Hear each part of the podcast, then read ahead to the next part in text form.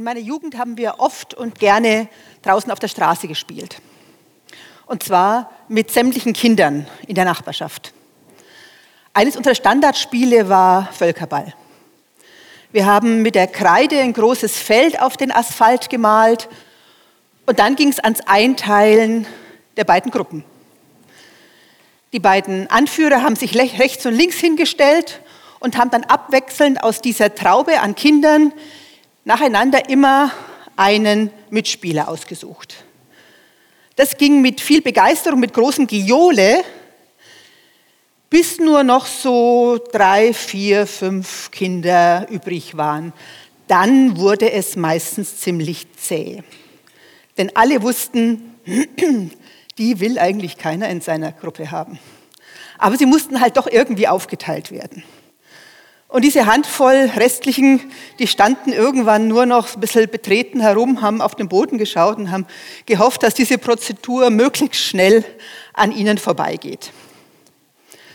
Netterweise hat man dann irgendwann diese letzte Gruppe als Auswechselspieler deklariert, aber natürlich so gut wie nie ausgewechselt, war ja klar. An diesem Tag war ich mal wieder einer dieser Auswechselspieler. Und das, obwohl ich eigentlich recht sportlich war und auch mit dem Ball gut umgehen konnte. Und das hat mich doch ziemlich angetriggert. Ich weiß nicht, nach welchem System diese beiden Anführer ihre Gruppen ausgewählt haben. Komischerweise waren es immer die gleichen, ich weiß auch nicht warum. Ähm, nach welchem System? Also es hat sich mir bis zum Schluss nicht erschlossen.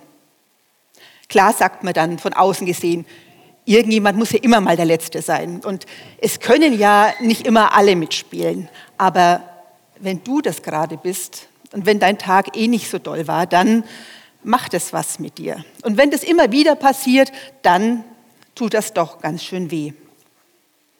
Warum ich bei diesem peinlichen Auswahlverfahren immer wieder mitgemacht habe, ich kann es eigentlich gar nicht genau so sagen. Wahrscheinlich wollte ich dazugehören, nicht ausgeschlossen sein, eine von denen sein. Aber was erzähle ich euch? Wahrscheinlich kennt ihr solche Situationen ja selbst. In einer Theatergruppe in der Schule, da möchtet ihr gerne die eine Rolle spielen. Ihr würdet auch gut dafür passen und ihr habt auch intensiv dafür schon geübt. Aber letztendlich bekommt die Rolle jemand anderes. Die Sonderzahlungen werden fällig. Sie werden auch laut und ausgiebig angekündigt und wieder einmal fallt ihr durchs Raster. Um dich herum erzählen und posten gefühlt alle von diesem grandiosen Urlaub, den sie gerade hinter sich haben. Du freust dich mit ihnen und doch nagt da ein bisschen was, weil du würdest dir gern auch mal so einen Urlaub wieder leisten können. Kennt ihr solche Situationen? Solche Fragen, solche Zweifel, die sich da in eurem Kopf hochschrauben? In meiner Jugend habe ich dann damals angefangen, Basketball zu trainieren im Verein. Das hat mir wahnsinnig viel Spaß gemacht. Wir waren auch ein tolles Team und ich war ziemlich schnell in der Stammmannschaft. Mit den anderen Jugendlichen auf der Straße habe ich mich immer noch ab und zu mal getroffen, aber ich war nicht mehr so abhängig von ihrer Anerkennung. Erst einige Jahre später habe ich dann in der Bibel entdeckt, dass es dort zum Teil ganz wunderbare Antworten für solche Lebensthemen, für solche Lebensfragen gibt. Worte, die wie zu mir persönlich sprechen. Und einer dieser starken Texte, die, ich, die mich damals wie heute immer wieder berührt, das ist der Psalm 139. Dort lesen wir, Herr, du hast mich erforscht und du kennst mich ganz genau. Wenn ich mich setze und aufstehe, du weißt es, meine Absichten erkennst du schon im Voraus. Ob ich gehe oder liege, du siehst es. Mit all meinen Wegen bist du vertraut. Ja, noch ehe mir ein Wort über die Lippen kommt, weißt du es schon, Herr. Von allen Seiten umschließt du mich und legst auf mich deine Hand. Ein unfassbares Wunder ist diese Erkenntnis für mich, zu hoch, als dass ich es je begreifen könnte. Wohin könnte ich schon gehen, um deinem Geist zu entkommen? Wohin fliehen, um deinem Blick zu entgehen? Wenn ich zum Himmel emporstiege, so wärst du dort. Und würde ich im Totenreich mein Lager aufschlagen, dort wärst du auch. Hätte ich Flügel und könnte wie die Morgenröte mich niederlassen am äußersten Ende des Meeres, so würde auch dort deine Hand mich leiten. Ja, deine rechte Hand würde mich halten. Und spräche ich, nur noch Finsternis soll mich umgeben und der helle Tag um mich her soll sich verwandeln in tiefste Nacht. Dann wäre selbst die Finsternis nicht finster für dich und die Nacht würde leuchten wie der Tag.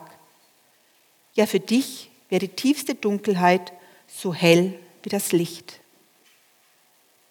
Du bist es ja auch, der meinen Körper und meine Seele erschaffen hat. Kunstvoll hast du mich gebildet im Leib meiner Mutter. Ja, ich danke dir, dass ich so wunderbar erschaffen bin.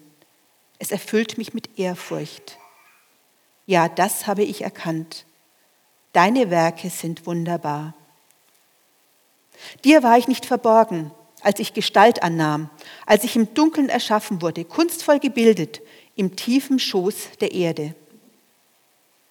Deine Augen sahen mich schon, als mein Leben im Leib meiner Mutter entstand. Alle Tage, die noch kommen sollten, waren in deinem Buch bereits aufgeschrieben, bevor einer von ihnen eintraf. Wie kostbar sind für mich deine Gedanken, o oh Gott. Es sind unbegreiflich viele. Wollte ich sie zählen, so wären sie zahlreicher als alle Sandkörner dieser Welt.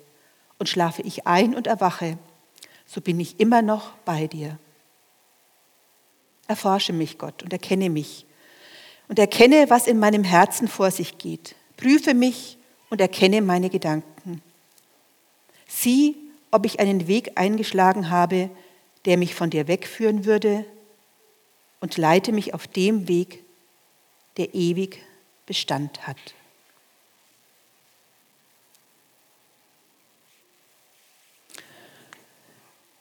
In diesem Text, in diesem Gebet das über 3000 Jahre alt ist. Da geht es zum einen darum, dass Gott unendlich groß ist und zum anderen, dass Gott uns nah ist, dass wir geborgen bei ihm sind. Es ist ein sehr persönlicher Text, den man immer wieder lesen kann und lesen sollte.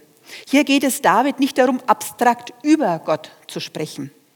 Für David ist Gott lebendig lebensnah. Gott ist kein fernes, unpersönliches Etwas. Für ihn hat Gott direkt mit seinem, mit seinem eigenen Leben zu tun. Für David ist Gott erlebbar. Gott, dieser Gott, der dieses riesige Universum geschaffen hat, mit seinen grandiosen, komplexen Strukturen, mit diesen Milliarden an Sternen und Galaxien, dieser Gott ist mir nah er ist mir so nah wie die Luft, die mich umgibt, wie die Luft, die ich atme.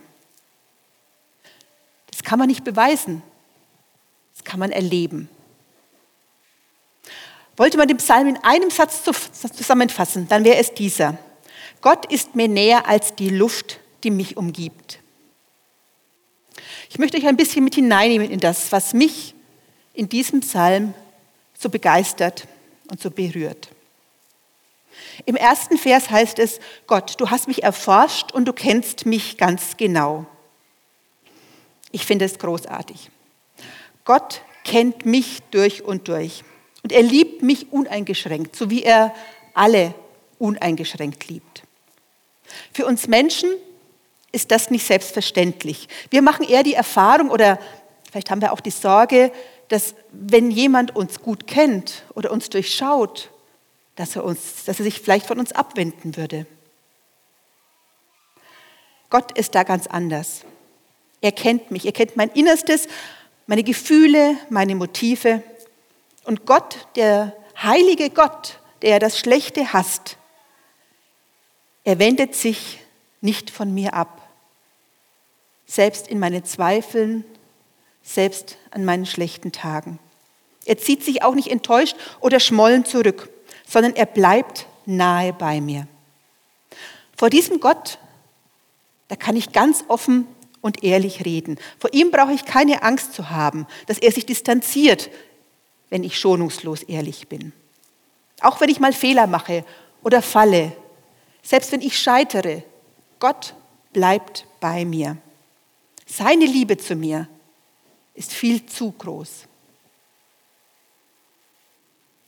In Vers 5 heißt es, von allen Seiten umschließt du mich und legst auf mich deine Hand.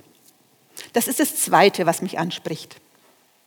Es kommt nicht darauf an, dass wir die Hand Gottes halten, sondern Gott ist es, der unsere Hand hält. Das beschreibt für mich dieser, dieser Psalm sehr deutlich. Gott ist der viel aktivere Teil unserer Beziehung, nicht der Mensch. Natürlich braucht es den Glauben, das Vertrauen von unserer Seite her. Wir müssen auch die Hand Gottes ergreifen, die er uns anbietet, oder zumindest es nicht ständig wegschubsen. Aber sein Bestreben, sein Wunsch, mit uns zusammen zu sein, der ist so viel größer. Seine Liebe hält mich, seine Liebe trägt mich. Diese Verbindung zwischen Gott und Mensch, dass die hält, das ist eines der größten Bestrebungen von Gott. Daran hat Gott ein wahnsinnig großes Interesse und dafür tut er alles. Es gibt noch einen weiteren Aspekt.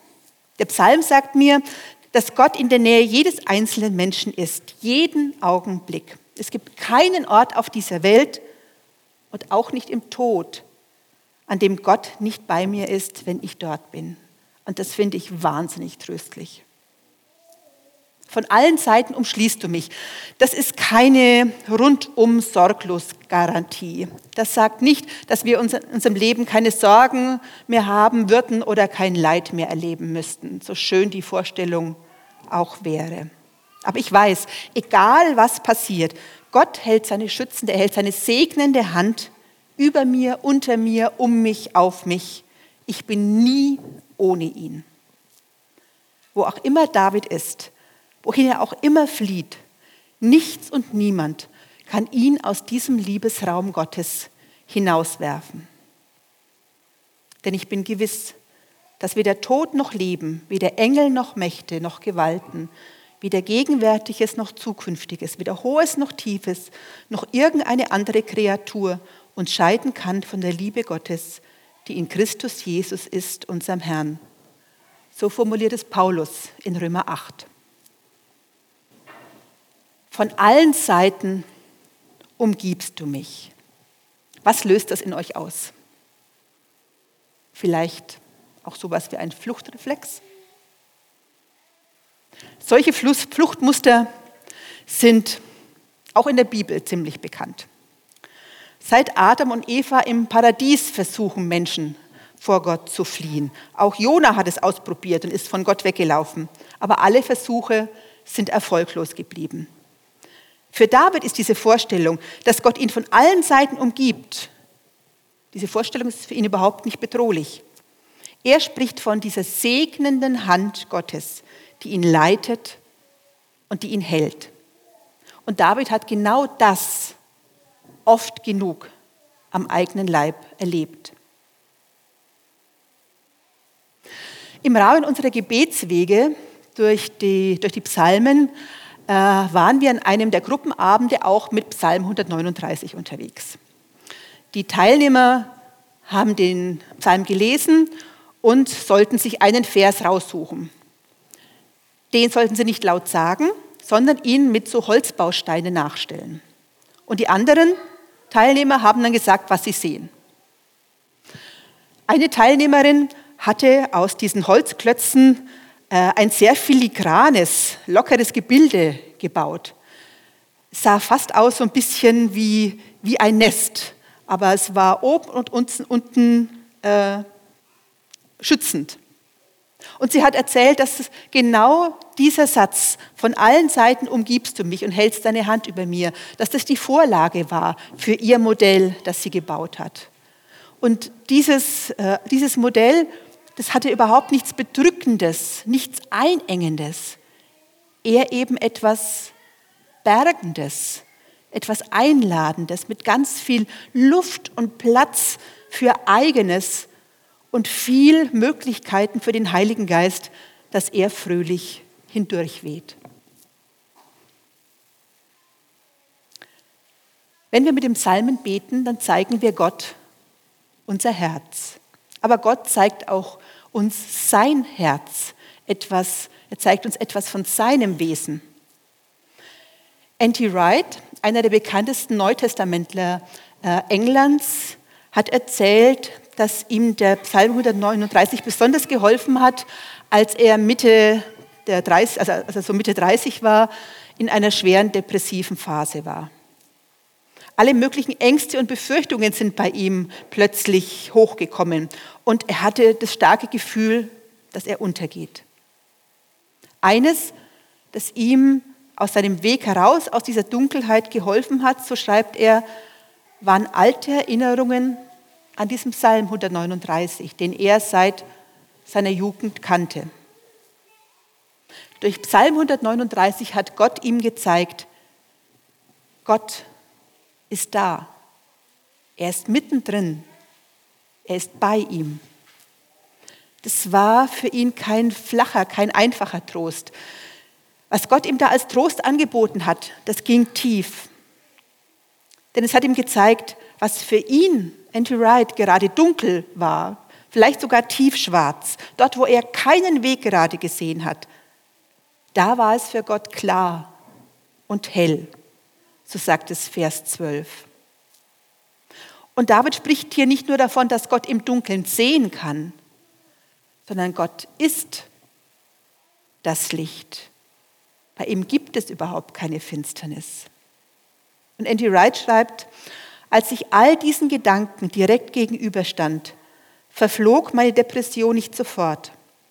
Aber der Psalm war einer der Bausteine, den ich unter Anleitung meines Seelsorgers an seinen richtigen Ort brachte. Er war eines der Fundamente der Treppe, die mich aus der Grube hinaufführte ins Licht.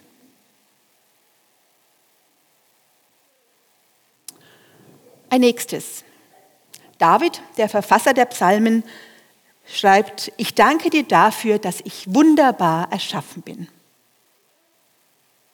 Könnt ihr das immer aus Überzeugung mitbeten? Also wenn ich ehrlich bin, gelingt mir das nicht immer. Und ich vermute, dass es vielen Menschen ähnlich geht, dass sie Schwierigkeiten haben, sich immer so anzunehmen, wie sie sind. Vieles an uns macht uns Mühe, sei es an unserem Charakter oder an unserem Aussehen. Ich bin so dankbar für die Worte in diesem Psalm, die uns sagen, die mir zeigen, wie Gott mich sieht. Wir sind seine wunderbaren Geschöpfe seine geliebten Menschen. Und diese Sichtweise Gottes mir immer wieder zusprechen zu lassen, die immer wieder einsinken zu lassen, das finde ich in dieser Welt, die gerade mit Bildern sehr gnadenlos ist, so, so wichtig. Gott hat sich so viel Mühe mit uns gegeben. Wir sind nicht das Ergebnis eines Zufalls. Und das ist ganz egal, ob unsere Eltern unsere Geburt sehnlichst erwartet haben oder ob sie von uns überrascht worden sind. Egal, Gott hat uns gewollt. Er hat jeden Menschen einzigartig gemacht. Ich danke dir dafür, dass ich wunderbar erschaffen bin. In diesem Satz steckt noch ein kleines, aber wie ich finde, ganz spannendes Detail. David schreibt hier, er dankt Gott, dass er wunderbar erschaffen ist. Er sagt nicht vollkommen oder perfekt, denn kein Mensch ist vollkommen oder perfekt, erst recht nicht David. Und ich finde, David ist da ein recht gutes Beispiel. Er war ein erfolgreicher König, er hatte mehrere Frauen und trotzdem wollte er unbedingt die eine Frau haben, die mit einem anderen verheiratet war. Er hat es auch durchgezogen. Und um die ganze Sache zu vertuschen, hat er auch nicht vor Intrigen und letzten Endes auch nicht vor einem heimtückischen Mord Halt gemacht. David war nicht vollkommen. Er war nicht perfekt. Er war nicht fehlerlos und er war schon gar nicht schuldlos. Und dennoch hat Gott ihn wunderbar gemacht. Und wenn David das sagen kann, dann kann ich mich dem auch anschließen. Gott hat mich wunderbar gemacht. Er hat mich gewollt mit meinen ganzen Gaben und Schwächen, mit meinen Sonnenseiten, mit meinen Schattenseiten. Für Gott ist jeder und jede Einzelne der schönste Mensch auf der Erde. Und der letzte Punkt, der mich begeistert. Deine Augen sahen mich schon, als mein Leben im Leib meiner Mutter entstand. Alle Tage, die noch kommen sollten, waren in deinem Buch bereits aufgeschrieben, bevor noch einer von ihnen eintraf. So heißt es in Vers 16. Unser Leben ist Gott so wichtig, dass er alle unsere Tage in seinem Buch festgehalten hat. Es bedeutet jetzt nicht, dass Gott alles im Vorhinein schon exakt so äh, geplant und festgelegt hat. Wir sind keine Marionetten, die dann nur noch an den Schnüren entlang gehen können. So ist es nicht gemeint. Gott hat uns unseren eigenen Willen gegeben, mit unseren Vorlieben und unseren Wünschen. Und wir dürfen und wir sollen unser Leben gestalten, verantwortungsvoll, klar und in diesem Dreiklang von Liebe Gott und deinen Nächsten wie dich selbst. Aber wir sollen gestalten. Die Sätze von David sagen mir, dass Gott meinen Lebensweg mit all seinen Irrungen und Wirrungen kennt. Er kennt meine Siege, er kennt meine Umwege. Und für mich das Wichtigste, er geht sie mit. Für ihn, den Ewigen, der nicht an Zeit und Raum gebunden ist. Für ihn sind Vergangenheit, Gegenwart und Zukunft gleichzeitig. Darum kennt er meine Zukunft, die ich noch nicht kenne. Und ich weiß, egal was mein Leben noch bringt, welche Schleifen mein Leben noch äh, machen wird, ich kann nie tiefer fallen als in Gottes Hand. Erforsche mich, Gott, und erkenne, was in meinem Herzen vor sich geht. Prüfe mich und erkenne meine Gedanken. Sieh, ob ich einen Weg eingeschlagen habe, der mich von dir wegführen würde, und leite mich auf dem Weg, der ewig Bestand hat. Amen.